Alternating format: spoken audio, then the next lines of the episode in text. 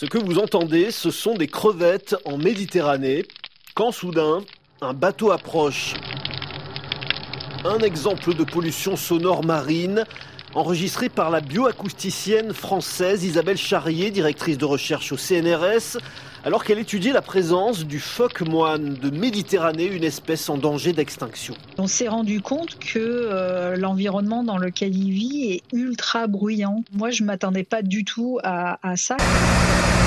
Ça, c'est le doux son d'un bateau qui se ravitaille, enregistré en Afrique du Sud, où la population des manchots du Cap a baissé de 90% en quelques années. Ça coïncide vraiment avec euh, le développement du port euh, de Port Elizabeth, avec une augmentation du trafic maritime euh, assez drastique. Probablement qu'ils évitent les zones bruyantes, mais c'est aussi les zones où il y a du poisson. Isabelle Charrier a aussi mesuré en Australie du stress, des perturbations dans l'allaitement des bébés otaries provoquées par le bruit des bateaux, des touristes aussi.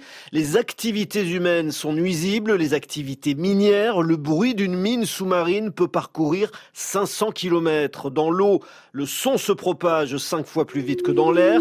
Les cétacés comme les baleines peuvent ainsi communiquer à des kilomètres de distance, mais avec la pollution sonore, leur reproduction serait menacée. Les baleines ont même été tuées par le bruit brutal de sonars militaires. On a des cétacés, des plongeurs professionnels, on va dire, et qui euh, peuvent avoir des accidents de plongée, c'est-à-dire qu'il y a une remontée euh, qui, à la surface qui se fait tellement vite que euh, voilà, ça leur génère des hémorragies internes et qui sont souvent fatales. On a aussi observé des mouvements de panique dans des colonies de morses, comme il y a des mouvements de foule avec des animaux écrasés. La pollution sonore est invisible, mais elle fait des dégâts. On passe à la question.